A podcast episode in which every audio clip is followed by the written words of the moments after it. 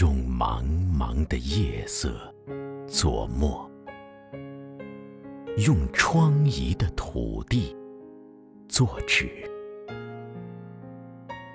在鸦片战争的硝烟之后，是谁写下的两个字“中国”？让人读得昏暗，读得疲惫，更让人读得心痛，读得悲愤。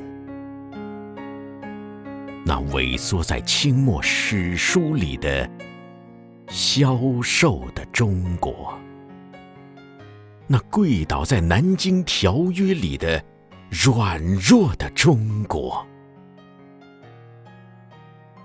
那一天。无数的青年走上了街头，面对淋漓的鲜血，面对惨淡的人生，他们的呐喊如同一阵阵惊雷，激荡着这昏睡的土地。他们就像一束束火焰，在曲折的道路中蔓延，盛开成五月绚丽的花朵。此后。他们加入到共产党人的行列中，他们义无反顾地选择了用铁锤砸碎黑暗，用镰刀收割光明。他们走过慢道，越过雄关，他们驰骋疆场，他们英勇杀敌。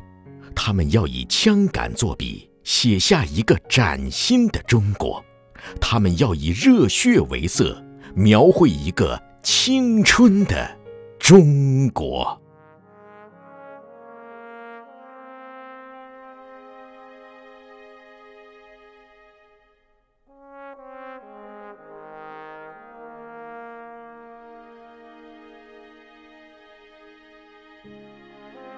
许多年后的今天，当我的目光穿越历史的峰峦。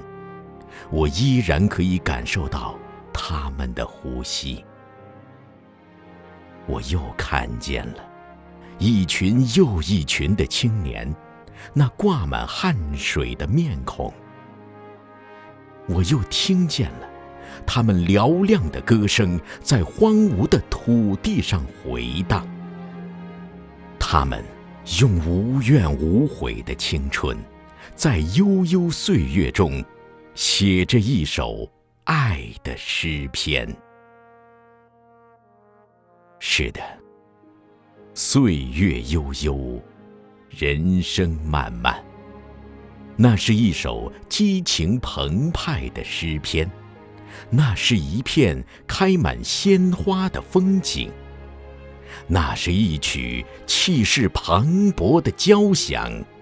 那是一座壮志凌云的丰碑。中国，我要为你写一首诗，用太阳金色的语言，用心海浩瀚的蔚蓝。中国，我要为你画一幅画。用春天百花的色彩，用五星红旗的光芒。今天，一个大写的中国，让人读得光明，读得酣畅。今天，一个腾飞的中国，让人读得生动，读得自豪。这就是。在世界的东方喷薄而出的希望的中国，这就是在中国共产党领导下的辉煌的中国，这就是我们的青春中国。